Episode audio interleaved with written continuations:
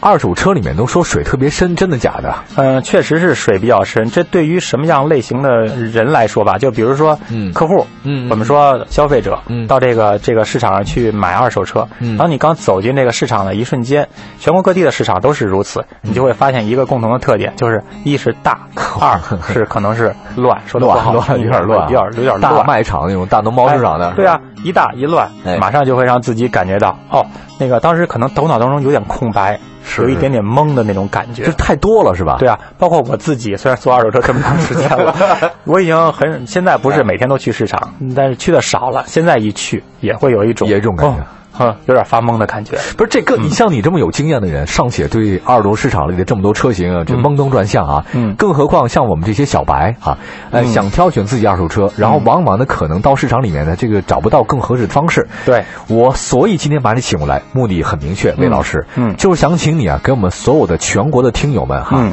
解一识货，把个脉，嗯。因为非常乐意帮到大家。哎，对对对，这个有几个方式。第一个呢，就是我们很多的朋友们会通过微信的方式，还有微博的方式找到我们，把他们的诉求啊给我们说，嗯然后呢，我集中起来就一一的给我们做解答。嗯，好的，还有一种呢，有机会的话呢，在节目当中多传授一些二手车的常识和知识，好不好？嗯这个是我那个职责所在，职责所在。这这这个您是可说您可厉害啊，因为嗯大家都知道魏老师曾经在国内非常著名的几个特别大的门户网站里面，尤其是这个汽车专栏，嗯二手车这块都他是掌门人。您看到的非常多的文章，对吧？嗯男性选车、女性选车，对吧？还有什么如何判断水淹车，什么怎么能砍价，对吧？砍价您，我记得那个时候您给我特别多那个资料对对对，。如何教你怎么去砍价嘛？哎怎么去市场里跟人打交道，对吧？怎么去看这个细节？嗯，呃，全都是为了评估的、价格的，如何这哎个手续的等等这些，以前确实写过不少这样的文章，特别多，嗯对吧？你看怎么样？就没我们节目，你就石沉大海了吧？可可不是嘛？这个呃感感谢那个那个各种 TV，感谢各种电台。来，这样我们先直接网友提问好了吧。好的好的这有一个朋友啊，他说不用太操心的老师，你好，您帮我挑选挑选奥拓、比亚迪 F 零 QQ 三、嗯这个大概多少钱？您建议我选择选哪个？我就想代步啊，质量稳定就行，谢谢。嗯，我觉得呢，QQ 是第一个选择。如果这几个车排个序的话，QQ 应该排第一，嗯然后新款的奥拓呢应该排第二。新奥拓 是吧？对，然后还有一个是比亚迪的 F 零零 F 零 F 零呢，我算算，因为还有这只有三款车是吗？嗯只有三款车，他就挑了三款。那好吧，那就把 F 零放最后一个吧。哦，这个呢，我这么说，呃，并不完全是出于这三款车的技术质量。从 QQ 和奥拓这两个品牌的价值上来讲，嗯它一定也是比这个比亚迪 F 要更好一些。好一点是吧大家都知道，奥拓实际上在一九九八年就正式的上、上市了。嗯，然后这个车很牛啊，奥拓很牛对。，在这个中国的车坛已经驰骋了十八年、二十年的时间了。嗯，所以说，它这个厂家在这个车型的积淀上，还有这个质量的管控上，嗯还是有它独到的地方。哦，所以我觉得呢，从技术质量的角度上来讲，奥拓虽然换了新款，不是原来那个四四方方的小奥拓那种现在好像有点有稍微大了一点。对融入了一些时尚的元素嘛。对，呃，但是它的这个技术质量上还是值得大家去放心的。嗯，那么 QQ 呢，是奇瑞在大概是在二零零三年正式推出的。嗯当时这个车呢，在定名的时候，嗯，也是请了一个呃、啊。一个媒体的掌门人去做这个奇瑞的销售的经理，哦，就是奇瑞厂家的销售的总经理。那么他呢，这个名字就是由他来定的。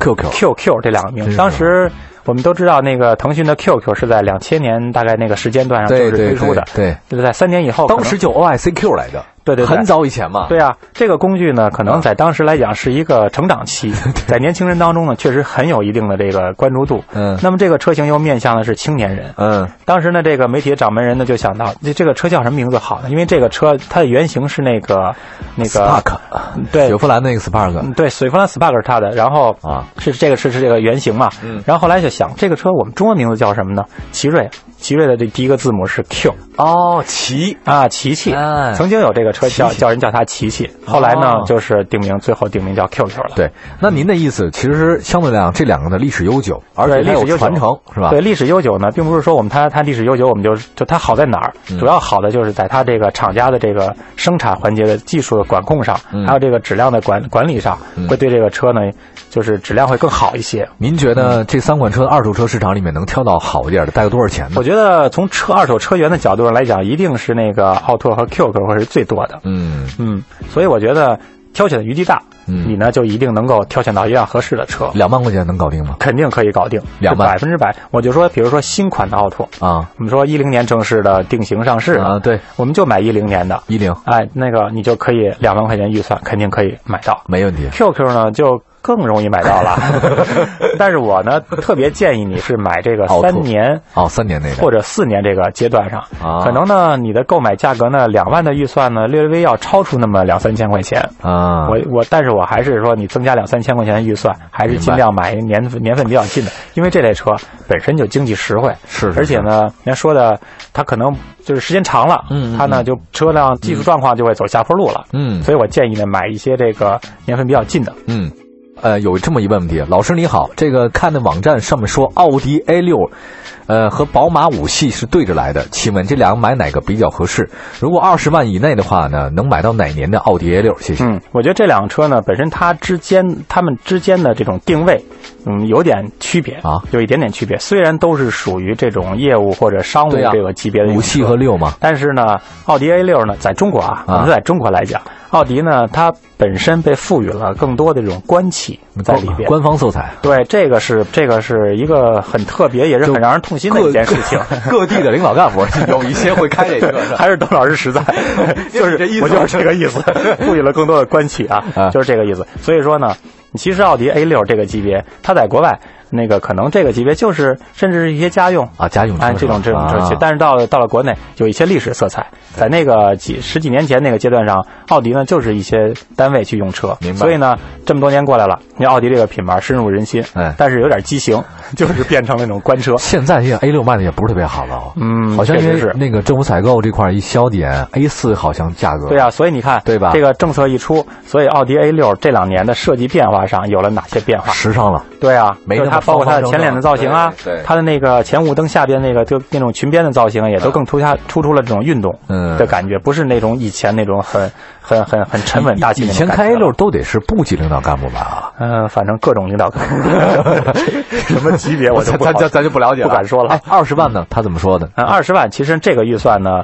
呃，咱们先说奥迪，啊奥迪 A 六呢有这个那个主要是二点零 T 嘛，二点零 T 的话，你可以大概选购到二零一一年的嗯或者二零一零年的。然后呢，因为二零一二年是奥迪 A 六重大改款，嗯。就是你之前呢你能买到是二点四排量的，嗯，那个奥迪 A 六，你肯定用二十万的预算是足够能买到的，明白。也就是一零一一或者一二年的少部分二点四排量的，建议你买二点四排量的。，OK，为什么不选二点零 T 的呢？因为那种涡轮增压的那 个，你说不定啊，这个。当然，你想啊，使用五年了，对。或者六年的车了，都这种车一年三万公里很正常吧？是啊，这个跑了三六一十八万公里了，对。那这个二点零 T 的机器有一些不如这个 V 六二点四的更好的，所以我建议你选二点四的，二十万预算足够。五系呢？五系呢，咱们再说这个五系呢，其实呢还是这么多年坚持自己就是自己的那种风格，因为它呢有一些时尚元素在里面，但是呢也压得住，压得住，就比较压得住，对，所以呢，不仅是业务企业用户喜欢，嗯那么可能很多的家庭用户也喜欢。就我身边的一些乒乓球友，他自己哦，对，您得打乒乓球了哈。哎 对他们也非常喜欢。刘国良、就是增加用孔令辉啊，是吧？对对对，我们 就这些对 经常一起打我我经常帮他们买车，他们的车我都买。说的没错，这这这是真事儿啊，嗯真事儿魏老师刚才回答了几位听众的问题，我们再来跟大家说一下，今儿比较车型的比较多。哦，我发现啊，嗯，大家可能现在车确实比较多了，就是有时候买车吧，这个自己少不了比较。少不了比较。他这么说的，老师你好，我想我我特别想让您说说大众行吗？可以啊这个级别的车呢非常热门，就我们当地啊，这个新捷达二手车特别的多。您说这新捷达这二手车好吗？如果不选这个的话呢，还有什么其他可以选的？谢谢。嗯，首先呢，这个我觉得大众的这个这个新捷达，嗯它实际上呢还是来自于那个老的那个平台，就是我们常说 PQ 三四平台。啊，这个说这个可能大家有点听不明白啊。我们举一个呃那个典型的车，宝来，老款宝来大家都一说都知道。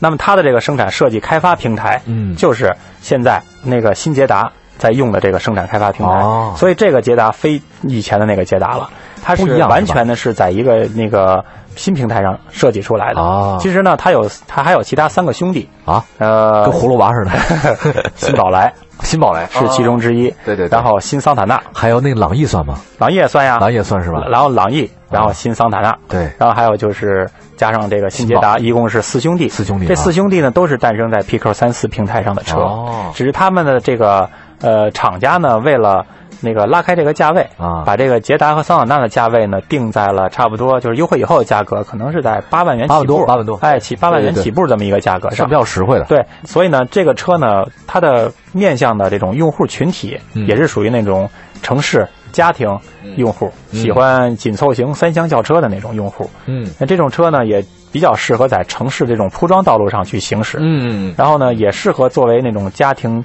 购买第一辆车的那种车型。嗯嗯。所以呢，呃，就是我们以往的那种捷达的印象已经改变了。所以您的意见说，这新捷达现在这二手车比较多，是也是可以值得挑选的，因为它新车卖的多呀，所以它保有量一大呢，进入旧车市场的这种车源呢就会特别多啊所以我觉得呢，你就不论是买什么车，就你买二手车，如果你看到这款车型在旧车市场里车源越多，嗯，那么你就放心的去买，嗯放心的去挑，明白明白，一定能挑出一辆车况好的来，三年以内的没问题吧？是吧？嗯没问题。好，来，这个有朋友问了啊，说，呃，老师你好，预算不多，大概也就五万块钱，能帮我挑一个空间够用、相对不爱坏、保养便宜的，谢谢。我首先想到的是日产的骐达。日产的骐达呢啊是两厢车嗯，在这个两厢车当中呢，因为它它这个后排的空间营造的会比较好，因为它整个车的造型呢会营造出来一个很好的一个储物空间，因为它两厢车嘛后座放倒嗯，后备箱盖打开嗯。就是一个很好的储物空间嗯，空间上非常好。明白。然后这个车呢，骐达这个车从二零零五年正式定型，零六年正式上市，嗯。那么十年时间了，嗯。厂家我觉我觉得在这个技术质量啊，还有这个质量管控上还是有一定的能力的，嗯所以这个车呢还是值得放心的。我五万块钱你能买到哪年呢？我跟你说啊，说说就是如果是手动挡的，嗯大概呢是一二年的，就是嗯一点六手动挡，甚至可以买到带天窗的。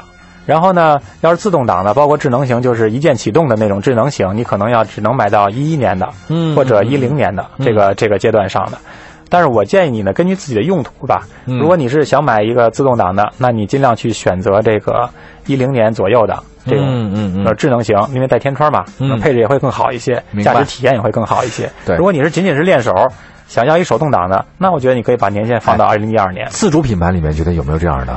自主品牌呢，又就是说空间还行，不爱坏。我觉得有啊，中华系的，哎，中华，哎，中华咱们其实很少提到这车车型啊。，对中华呢，实际上其实发展也有嗯十几年的时间了。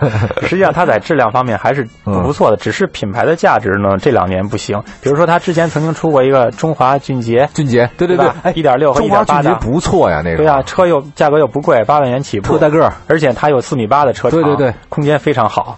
呃，有点宝马五系的感觉了，对吧？八万元享受宝马五系的尺寸，多合适。对，对吧？但是后来呢，怎么说呢？就是因为这个不给力啊品牌价值的问题。哎，嗯这种的不爱坏的，像咱们长城的 SUV 能买到吗？五万。，SUV 就那个选择面就更大了，五万块钱你比如说 SUV，我们说长城哈弗 H 六或者 H 五，他们都基本上是在差不多一二年左右。对对如买最老的，大概呢可能五万元的预算再超出一些吧，就比如说五到五万五之间的预算是肯定可以买到的。能买到是？肯定可以买，因为哈弗 H 六现在的这个入门的这种价格已经已经跌破到九万块钱这个对，差不多。差不多。这个这个是一个一种选择，就比如说像，呃，在那个年份大概一二年左右的瑞虎，瑞虎其实瑞虎，啊其实瑞虎也可以对吧？因为它本身也是零六年，也有十年的历史了，是值得放心的，也是可以选购的五万块钱。嗯，真是这个，我觉得这个这朋友的诉求啊，其实挺对的。他说相对不爱坏，空间够用，要个保养便宜。其实这个很多人都是这么说对，的。但是有一个原则是什么？啊我我觉得这个朋友呢，应该是买家庭用车，对买家庭用车有一个原则，就是尽量在同等条件下，尽量去买这个年份近的嗯。二手车，因为你买了之后不可能开个三天五天就换，嗯。最起码得开上个两年三年以后再考虑换车的问题。嗯。尽量买一个年份近的，因为使得住，嗯。对自己呢也也是个放心嘛。对，也放心，好，好吧。那个再次感谢来自第一中华为老师为大家服务啊，嗯。这样大家如果有什么样的这种诉求的话呢，可以随时再关注一下我们的这个官方的微信平台和微博平台，把您的要求发给我们啊，我们在节目当中的话为您服务。嗯谢谢魏老师，多好乐意为大家服务多多看第一车榜，好吧？好的好的好嘞好嘞，谢谢大家找魏老师嗯，好。